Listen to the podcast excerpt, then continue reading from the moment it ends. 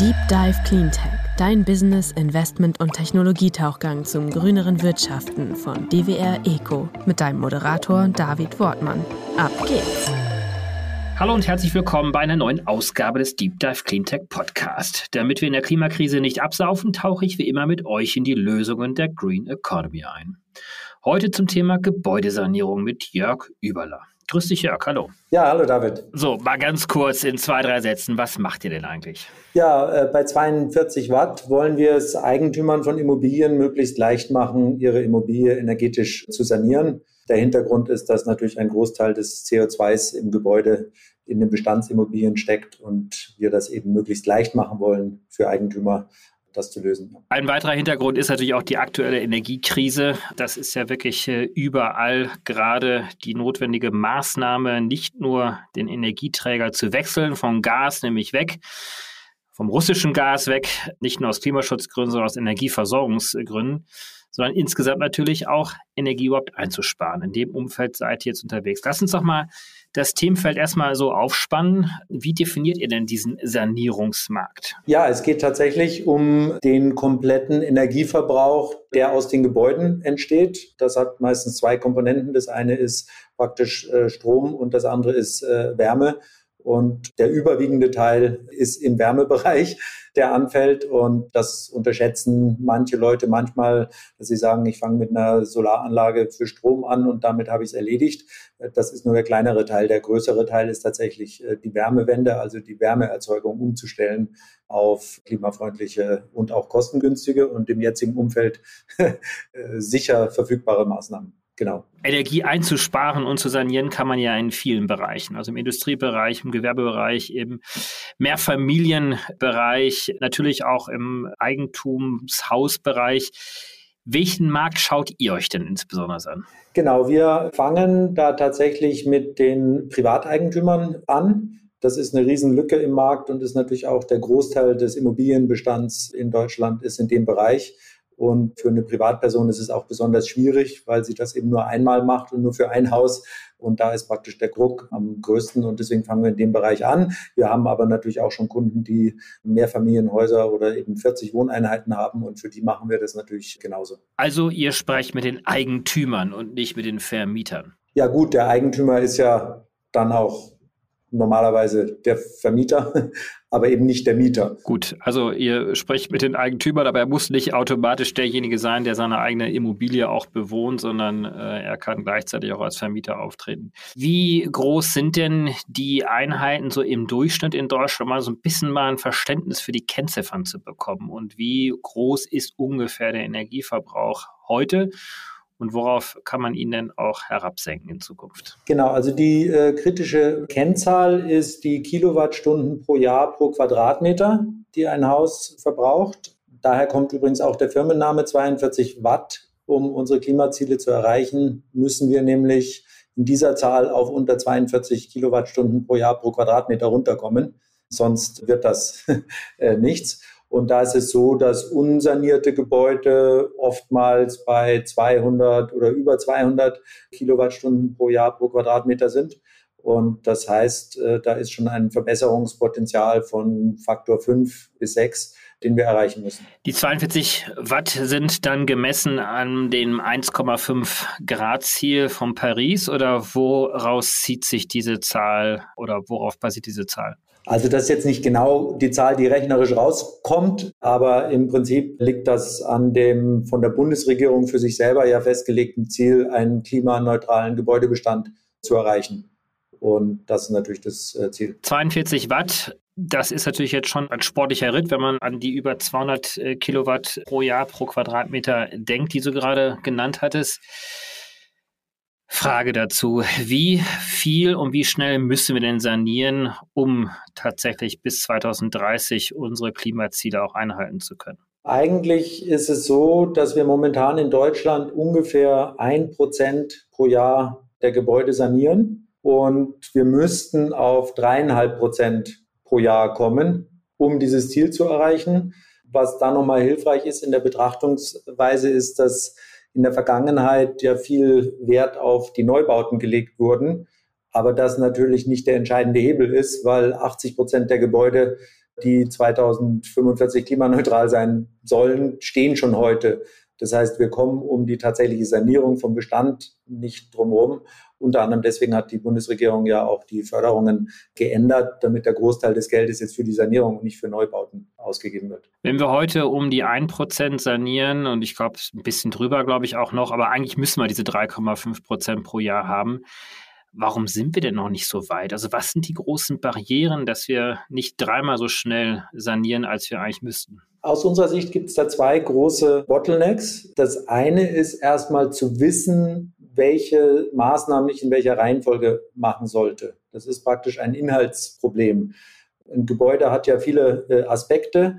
Die meisten Handwerker da draußen sprechen natürlich für ihr eigenes Segment.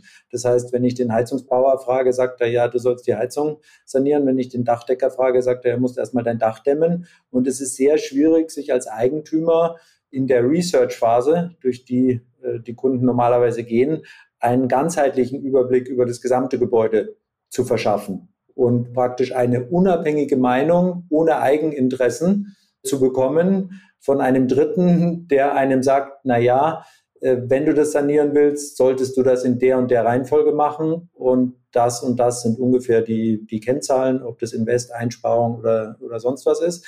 Das ist der eine große Bottleneck. Und äh, da fangen wir hauptsächlich an. Äh, der zweite große Bottleneck, das ist ja auch hinlänglich bekannt, ist praktisch äh, die Verfügbarkeit der Handwerker, um diese Maßnahmen zu machen. Das ist was, was wir im jetzigen Schritt jetzt nicht selber angehen, aber perspektivisch schon den Prozess für Handwerker auch effizienter machen. Das heißt mit anderen Worten, du siehst jetzt keine großen politischen ja, Bottlenecks oder regulatorischer Art, äh, Förderung, die fehlt da scheint alles dann zu laufen aus eurer Perspektive. Also ich würde sagen, es gibt eine große Menge an Förderungen, die es seit, ich glaube, das war Ende letzten Jahres, äh, der Schwenk gemacht wurde, weg vom Neubau auch hin zur Sanierung aus unserer Sicht auch auf dem richtigen Thema gesetzt. Natürlich ist es so, je mehr Förderung, desto besser, aber am Schluss ist es ja auch unser aller Steuergeld und von daher hat da jeder ja auch zwei Hüte praktisch äh, auf. Aber ich finde, in Bezug auf die Förderung gibt es schon sehr viel, was da angeboten wird. Die Regulierung wie aufwendig es ist, Genehmigungen zu kriegen, um bestimmte Sachen zu machen. Da ist, glaube ich, schon noch viel im Argen. Aber das hat jetzt nicht mit der direkten Subvention zu tun, sondern einfach mit der Tatsache, dass wenn ich eben aus meinem Einfamilienhaus ein Mehrfamilienhaus machen möchte, weil kleinere Einheiten damit drei Generationen drin leben können, da ist normalerweise der Genehmigungsprozess auf Gemeindeebene oder auch Stadtebene eben schon relativ zäh. Genau, politische Unterstützung muss ja nicht immer nur finanzielle Förderung sein, sondern das, was ja zum Beispiel ja auch noch aussteht, ist das, was im Koalitionsvertrag der aktuellen Bundesregierung festgehalten worden ist die Verwendung von 65 Prozent erneuerbare Energien im Wärmebereich im Haussektor verpflichtend zu machen. Ja, ist äh, richtig. Das würde natürlich nochmal dann einen großen äh, äh Schub geben und wäre auch sinnvoll. Ja. Genau, dann gehen wir doch jetzt einfach mal so ein bisschen mal die Customer Journey durch. Also wenn du sagst, äh, dass äh, eines der größten Barrieren eigentlich so die Markttransparenz ist oder die Fähigkeit der Bauherren, die es in der Regel ja auch nur einmal machen, weil sie vielleicht nur eine Immobilie haben, die sie gerade auch selber bewohnen. Also denen zu helfen, etwas mehr Klarheit und Transparenz in diesen Prozess reinzubekommen. Da setzt ihr an. Wie läuft denn so eine typische Customer Journey bei euch ab? Also im, im Moment ist es praktisch so vor unseren Angeboten, dass der Eigentümer aus irgendeinem Grund, egal weil er die steigenden Kosten sieht oder weil er eben schon über Jahre von den äh, Klima Themen praktisch überzeugt war, dass er da was machen sollte, fängt er an mit einer Research-Phase. Das ist klassisch Google. Man landet auf vielen äh, unterschiedlichen Seiten und da kriegt man zumindest einen generischen Eindruck äh, und kann unabhängig vom eigenen Haus praktisch rausfinden, welche Maßnahmen gibt es denn überhaupt. Für diese Maßnahmen dann gleich schon den Überblick zu bekommen, was kosten die, welche Förderungen gibt es dazu, was spare ich mir da mir, das ist dann schon wieder schwierig. Aber das ist sozusagen die erste Phase. Und das ist dann meistens noch nicht wirklich auf das eigene Haus äh, zugeschnitten. Die zweite Phase ist, wenn man ungefähr sich einen Überblick verschafft hat, was es theoretisch für Möglichkeiten gibt, ist dann natürlich die Frage, ja, jetzt habe ich das inhaltlich einigermaßen verstanden. Was ist denn in meinem individuellen Fall mit meinem Haus die richtige Reihenfolge? der Maßnahmen und welche Maßnahmen machen denn dann Sinn? Und das ist schon eine Phase, wo es schon sehr schwierig wird, als Eigentümer tatsächlich eine Antwort zu kriegen, weil man zwar natürlich äh, Dokumente lesen kann, aber die Dokumente natürlich nie jetzt eins zu eins auf das eigene Haus zugeschnitten sind. Und da hat die Regierung tatsächlich ein Produkt aufgelegt, was auch gefördert wird, schon seit langem. Das heißt individueller Sanierungsfahrplan. Da gibt es zertifizierte Energieeffizienzexperten.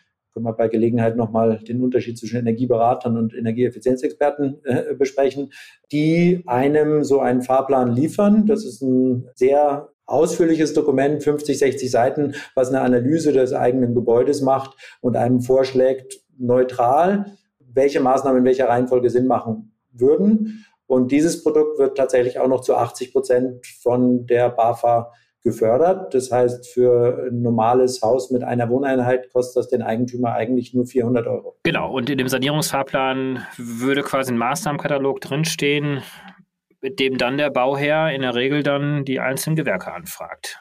Genau, und der, das ist keine Verpflichtung. Äh, praktisch, da steht nur drin, diese Maßnahmen würden in der Reihenfolge Sinn machen. Man hat 15 Jahre Zeit, sich davon was umzusetzen. Und der Vorteil ist neben der Förderung vorne, dass man davon praktisch ja schon 80 Prozent gefördert kriegt, dass für die Maßnahmen, die in diesem Plan drin stehen, sich die Fördersumme nachher auch noch erhöht, wenn man vorher diesen Fahrplan gemacht hat. Das gilt jetzt für PV und Wärmepumpe nicht, aber für alle anderen Maßnahmen gilt das. Von daher rechnet sich es relativ schnell, so einen Fahrplan zu machen. Das hört sich jetzt alles sehr gut an. Der große Nachteil ist, dass es wahnsinnig schwierig ist, Energieeffizienzexperten im Markt überhaupt zu finden, weil da schon vor dem Ukraine-Krieg ein wahnsinniger Nachfrageüberhang war und man dann natürlich zehn anschreibt, äh, acht gar nicht antworten und zwei sagen, ja, ich habe in sechs Monaten Zeit. Und das ist ein Produkt, mit dem wir jetzt im Markt anfangen und auch schon sehr aktiv sind. Also ihr seid die Anlaufstelle im Internet für die Eigentümer, wenn ein solcher Wunsch dann existiert, zu sanieren. Genau, das ist richtig. Und wir liefern das praktisch bundesweit innerhalb von wenigen Arbeitstagen, nachdem wir alle Dokumente vorliegen haben. Das heißt, ihr sammelt die dann ein und macht das dann sozusagen remote, diesen Sanierungsfahrplan, oder schickt ihr noch jemand vorbei, der sich vor Ort dann die Immobilie anschaut? Wir schicken auf Wunsch oder Bedarf jemand vorbei, ist aber für uns keine Pflicht, weil wir heutzutage die relevanten Daten auch so erheben können. Okay, und dann spuckt ihr diesen 50 bis 60 Seiten Katalog dann aus und dann ist der mehr oder weniger gültig dann.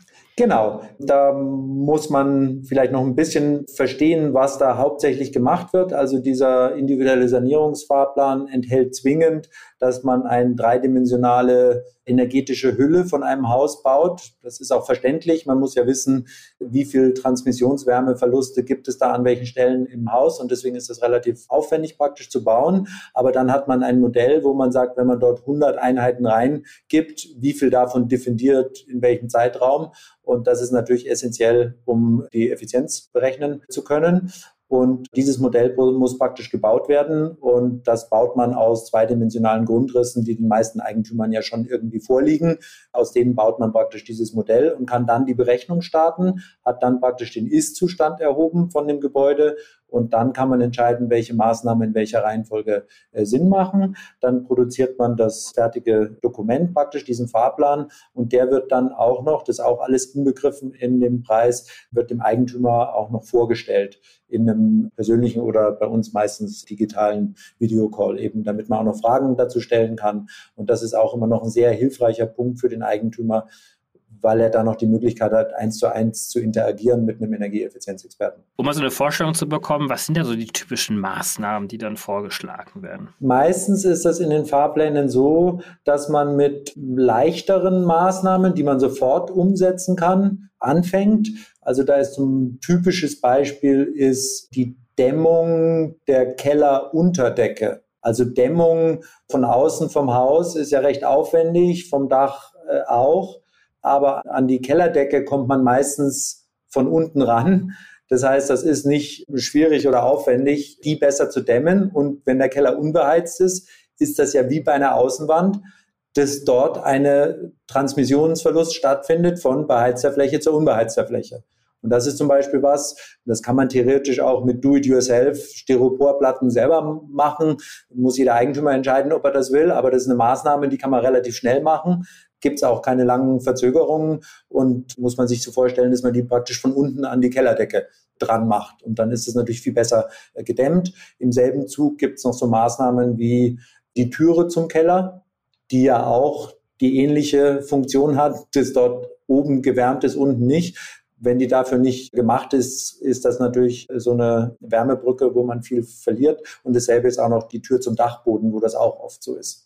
Das sind so Beispiele für Maßnahmen, die man relativ schnell machen kann, die auch schon einen signifikanten Effekt haben und wo man jetzt nicht an die Substanz des Hauses gehen muss. Und normalerweise sind die Fahrpläne so aufgebaut, dass man praktisch solche Sachen am Anfang im Maßnahmenpaket 1 äh, hat, mit dem man loslegen kann. Und die anderen Sachen, wo man jetzt sagt, ja, du musst jetzt tatsächlich das Dach neu dämmen oder Heizungstausch auf Wärmepumpe, das sind ja schon Sachen, die haben ein bisschen Vorlaufzeit und sind auch ein bisschen größere Investitionen. Das wird dann meistens schon erst im nächsten Jahr geschoben, allein auch schon wegen der Verfügbarkeiten zurzeit. Lässt sich denn der Gebäudebestand in diesem Segment, also der Eigentümer, die ihr eigenes Haus besitzen, ihre eigene Wohnung haben, clustern und typologisieren? Also gibt es da typische Merkmale, typische Maßnahmen, die demzufolge auch vorgeschlagen werden? Oder ist das dann doch ein sehr großes ja, Sammelsurium in Deutschland an Gebäudebestand, dass es eigentlich gar nicht so einfach ist, jetzt zu clustern, was am Ende des Tages dabei rauskommt? Ja, das ist schon nicht trivial. Ich glaube, abstrakt kann man sagen, es gibt Gebäude, die eine gute äh, Hülle schon haben, wo aber die Art der Energieerzeugung ausgetauscht werden muss. Aber da ist per se die Hülle schon mal gut und man kann sich gleich an den Austausch der Energiequelle machen. Und es gibt andere Gebäude, wo eben die Hülle schon so schlecht ist, dass es eigentlich keinen Sinn macht, die Wärmequelle auszutauschen, bevor man nicht die Hülle angepasst hat. Das ist auch noch ganz wichtig zu verstehen, wenn man praktisch jetzt einfach sagt, ich will eine Wärmepumpe, weil da lese ich viel in der Presse und mein Nachbar hat auch eine Wärmepumpe, äh, deswegen will ich auch eine, dann kann das, wenn man vorher nicht so einen Gesamtplan macht, oft zu nicht optimalen Ergebnissen führen. Dann berechnet man nämlich die Größe der Wärmepumpe zum Beispiel anhand des bestehenden Energieverbrauchs. Die führt dann zu einer großen Auslegung der Wärmepumpe, was natürlich Geld heißt, Investitionskosten. Wenn man dann vier Jahre später das Haus dämmt, ist die viel zu groß und ist dann auch dauerhaft nicht effizient. Das heißt, es gibt viele Gründe, eigentlich zuerst sich so einen Fahrplan zu überlegen, bevor man jetzt einfach gerade was anfängt, weil die anderen das auch machen. Also der Hintergrund meiner Frage war auch, dass du vorhin ja beschrieben hast, dass es normalerweise im Markt äh, so ist, dass ein Effizienzexperte Energieberater jetzt mit Vorlaufzeiten von acht, neun Monaten erst äh, zu bekommen sind. Ihr das allerdings in wenigen Tagen macht, habt ihr einen automatisierten Prozess dahinter stehen? Also Könnt ihr auf Daten zurückgreifen, die einen typischen Gebäudebestand dann auch abbilden? Oder wie macht ihr das? Warum könnt ihr da so viel schneller sein? Äh, also wir sind da äh, so viel schneller, weil wir den Prozess natürlich äh, soweit es möglich ist, und da werden wir auch jeden Tag besser digital unterstützen und automatisieren. Und da liegt natürlich viel Know-how und viel Effizienzgewinn. Da muss man vielleicht nochmal verstehen, wer ist denn sonst so der Energieeffizienzexperte da draußen? Das ist ja eine Zusatzausbildung, die man machen kann, wenn man vorher Architektur, Bauingenieur oder ein ähnliches Studium gemacht haben.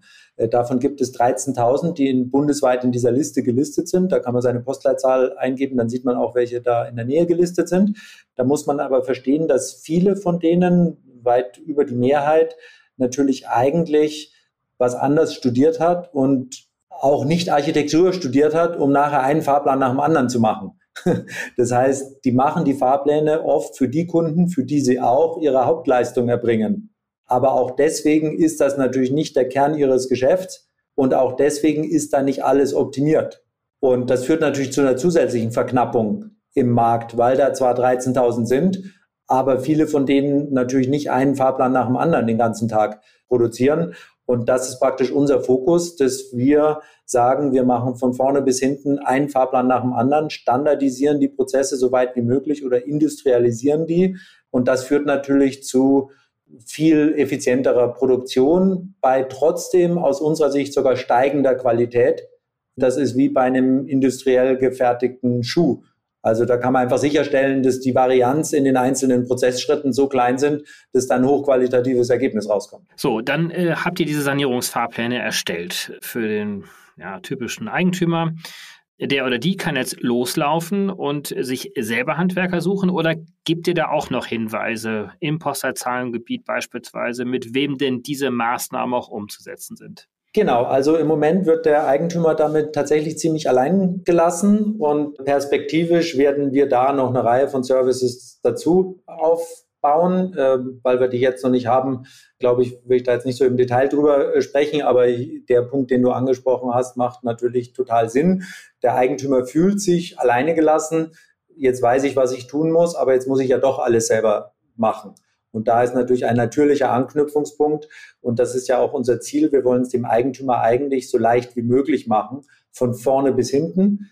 Den ersten Bottleneck, was müsste ich eigentlich machen und in welcher Reihenfolge lösen und ihm dann auch bei der weiteren Umsetzung unterstützen. Das würde ja dann mit externen Partnern passieren. Das heißt, da habt ihr auch perspektivisch jetzt gar nicht vor, eigene Handwerker oder Gewerke jetzt unter eurer Flagge laufen zu lassen. Genau, das ist im Moment nicht der Plan, ja. So, Skalierbarkeit ist hier das Stichwort. Ihr müsst ja auch irgendwie Geld verdienen. Wie schaut denn euer Geschäftsmodell dahinter aus? Genau, das Geschäftsmodell basiert äh, momentan praktisch auf diesem Sanierungsfahrplan, den wir vorher schon besprochen haben. Da zahlt ja praktisch der Eigentümer nur ähm, 400 Euro ungefähr pro Wohneinheit und die BAFA 1300. Das heißt, da kann man sich ungefähr ausrechnen, was dann bei uns pro Fahrplan landet. Das muss der Eigentümer auch nicht vorher auslegen, sondern äh, das kommt direkt von der BAFA an uns. Das heißt, das ist ein Produkt, mit dem wir heute natürlich Umsätze machen und was wir verkaufen. Das zweite Produkt ist, wenn ich dann äh, so einzelne Maßnahmen, egal ob die vorher in dem Fahrplan drin standen oder nicht, beantrage, dann will ich ja jetzt auch die Förderung dafür haben. Und da gibt es viele dieser Maßnahmen, die kann auch nur ein Energieeffizienzexperte die Förderung dafür beantragen. Das heißt, das ist ein zweites Produkt, was wir heute schon anbieten, damit der Eigentümer diesen Förderantrag nicht selber stellen muss. Zu Recht ist es bei vielen Eigentümern so, dass sie sagen, naja, die Förderlandschaft ist schon relativ unübersichtlich. Das ändert sich in regelmäßigen Abständen. Es gibt bundesweite Förderungen. Manche Großstädte haben jetzt eigene Förderungen aufgelegt bin ich da wirklich sicher, dass ich die optimale Förderquote habe, wenn ich das alles selber mache. Und wenn ich dann irgendwas falsch mache dabei, dann riskiere ich praktisch, dass ich nicht die maximale Förderung oder überhaupt keine Förderung äh, kriege. Das heißt, diese Aufgabe nehmen wir dem Eigentümer auch gerne ab und stellen praktisch den Förderantrag für die Einzelmaßnahme. Genau, und ihr bekommt dann mehr oder weniger eine prozentual auf der Höhe des Fördervolumens basierende Fiedern oder? Ja, prozentual machen manche im Markt, halten wir für also wollen wir selber nicht machen, weil der Aufwand eigentlich nicht viel mit der Höhe der, also der Euro, den Eurokosten der Maßnahme zu tun haben. Deswegen halten wir prozentual für nicht, nicht unbedingt gerechtfertigt, sondern das hat was mit manuellem Aufwand zu tun. Und deswegen machen wir da praktisch einen Fixpreis dass wir die Einzelmaßnahme beantragen. Und das wird übrigens auch wieder zu 50 Prozent gefördert von der BAFA, diese Beantragung. Ja. Sehr gut. Äh, wie viele von diesen Sanierungsplänen habt ihr schon umgesetzt? Ihr seid ja noch relativ am Anfang. Ne? Ähm, vielleicht kannst du mal so ein bisschen mal erzählen, wie ihr wachsen wollt und wo eure Reise hingeht.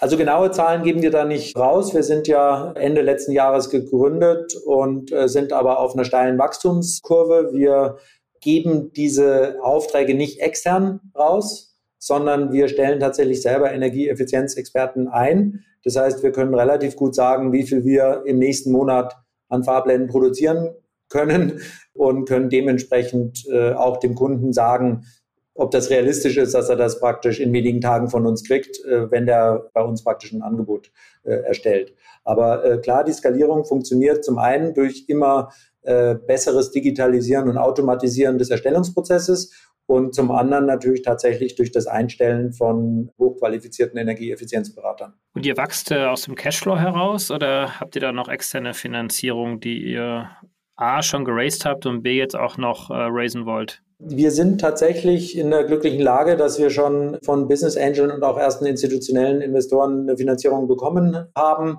Und von daher können wir auch im Voraus schon investieren, um das Wachstum zu beschleunigen. Wir sind aber trotzdem weiter offen für zusätzliche Investoren. In dem Markt ist so viel in Bewegung und eigentlich ist es so, dass egal wo wir hinschauen, wir überall Möglichkeiten sehen, von wegen, das müsste man doch auch machen. Und weil wir eben möglichst schnell, möglichst groß werden äh, wollen, sind wir da praktisch auch offen für weitere äh, Kapitalgeber. Du bist ja nicht nur Mitgründer und CEO der Firma, sondern selber ja auch Investor. Erzähl doch mal ganz kurz, wie kamst du überhaupt dazu, 42 äh, Watt zu gründen oder mitzugründen? Ja, das ist eine interessante Geschichte. Ich wurde praktisch angesprochen als Business Angel von einem gemeinsamen Bekannten, ob ich da nicht investieren möchte. Und das hat mir so gut gefallen, dass ich gesagt habe, ja, da will ich sogar selber äh, mitmachen.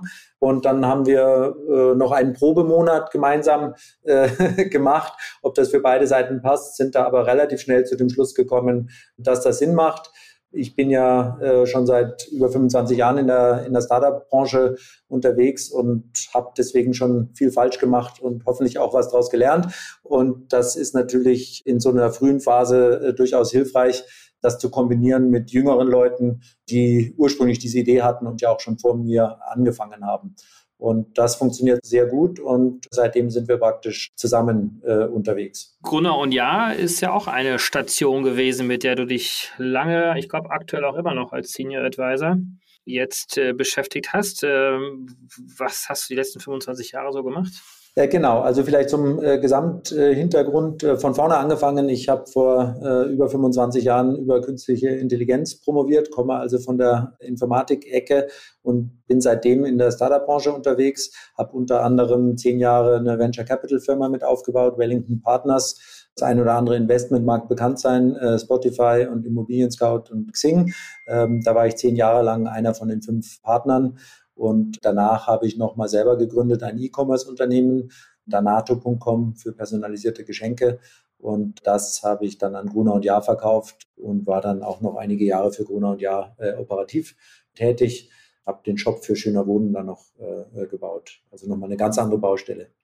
Aber Wahnsinn, ich meine, das ist ja wirklich ein unglaublich beeindruckender Hintergrund, von dem sicherlich 42 Watt auch stark profitieren wird. Digitalisierung, AI wird möglicherweise auch noch eine Rolle spielen bei euch, äh, wenn es darum geht, aus dem Gebäudebestand wahrscheinlich zu lernen. Ne? In der Tat, da haben wir auch schon einiges an Planung und an Ideen, genau. Äh, gibt es denn eigentlich aktuell Wettbewerber? Ich meine, das ist ja ein total naheliegendes Geschäftsmodell. Siehst du da Akteure im Markt? Ja, durchaus. Da gibt es einige, die, so wie wir auch, mit der Produktion von diesen Fahrplänen ihr Geschäft machen. Da gibt es viele, die auch neu entstehen, weil sich das natürlich irgendwie anbietet, weil man eben weiß, da ist so ein Nachfrageüberhang. Und von daher wird da der Wettbewerb sicherlich zunehmen im Markt. Aber der Markt ist ja auch riesengroß. Wir haben zu Beginn ja schon festgestellt, dass wir die Sanierungsraten verdreifachen müssen. Gleichzeitig gibt es wahnsinnige Engpässe am Markt und der Druck zu mehr Energieeffizienz und einen besseren CO2-Fußabdruck pro bewohnten Quadratmeter. Das ist ja wirklich notwendig. Ja, und am Schluss ist es auch so, dass es natürlich aufgrund der gegenwärtigen Situation tatsächlich auch eine Kostenersparnis für die Eigentümer äh, ist. Und das beschleunigt natürlich den, ja, die Annahme nochmal deutlich wenn man das mal vorgerechnet kriegt, dass man mit einer energetischen Sanierung, das ist einfach unabhängig von CO2 einfach eine vernünftige Business-Entscheidung ist, äh, das zu machen, weil man sich eben über 20 Jahre tatsächlich Geld spart. Insofern werden wir wahrscheinlich noch vieles von euch hören. Jörg, ich wünsche dir und dem gesamten Team ganz, ganz viel Erfolg und äh, wir werden uns sicherlich bald mal wieder sprechen. Ja, vielen Dank, David. Hat mir Spaß gemacht und äh, alles Gute. Bis bald. Tschüss. Ja, bevor wir jetzt wieder auftauchen aus den Tiefen der Green Economy, Economy möchte ich euch noch schnell einen Hörtipp geben, nämlich zum Podcast Planetary Podcast, co-produziert vom Wirtschaftsmagazin Brand 1 und dem Impact Investor Planet A. Frank Dahlmann und Fritjof Denzner sind dort die beiden Co-Hosts und sie sprechen darüber, wie eine neue Ökonomie aussehen würde, die sich innerhalb planetarischer Grenzen bewegt. Also schaltet dort wirklich mal ein. Es sind wirklich ganz, ganz tolle Gespräche, die dort geführt werden. Abonniert auch diesen Podcast sehr, sehr gerne. Und jetzt tauchen wir auf. Bis bald. Zeit zum Auftauchen. Wir hoffen, dir hat's gefallen. Wenn's so ist, würden wir uns sehr über eine positive Bewertung und dein Abo freuen. Und falls du noch tiefer ins Thema eintauchen möchtest oder Kontakt zu unseren GesprächspartnerInnen suchst, kannst du dich über www.dwr-eco.com ganz einfach bei uns melden. Dieser Podcast wird von DWR Eco produziert. deiner internationalen Cleantech-Beratung für Markt- und Geschäftsstrategien, Politik, PR und Kommunikation.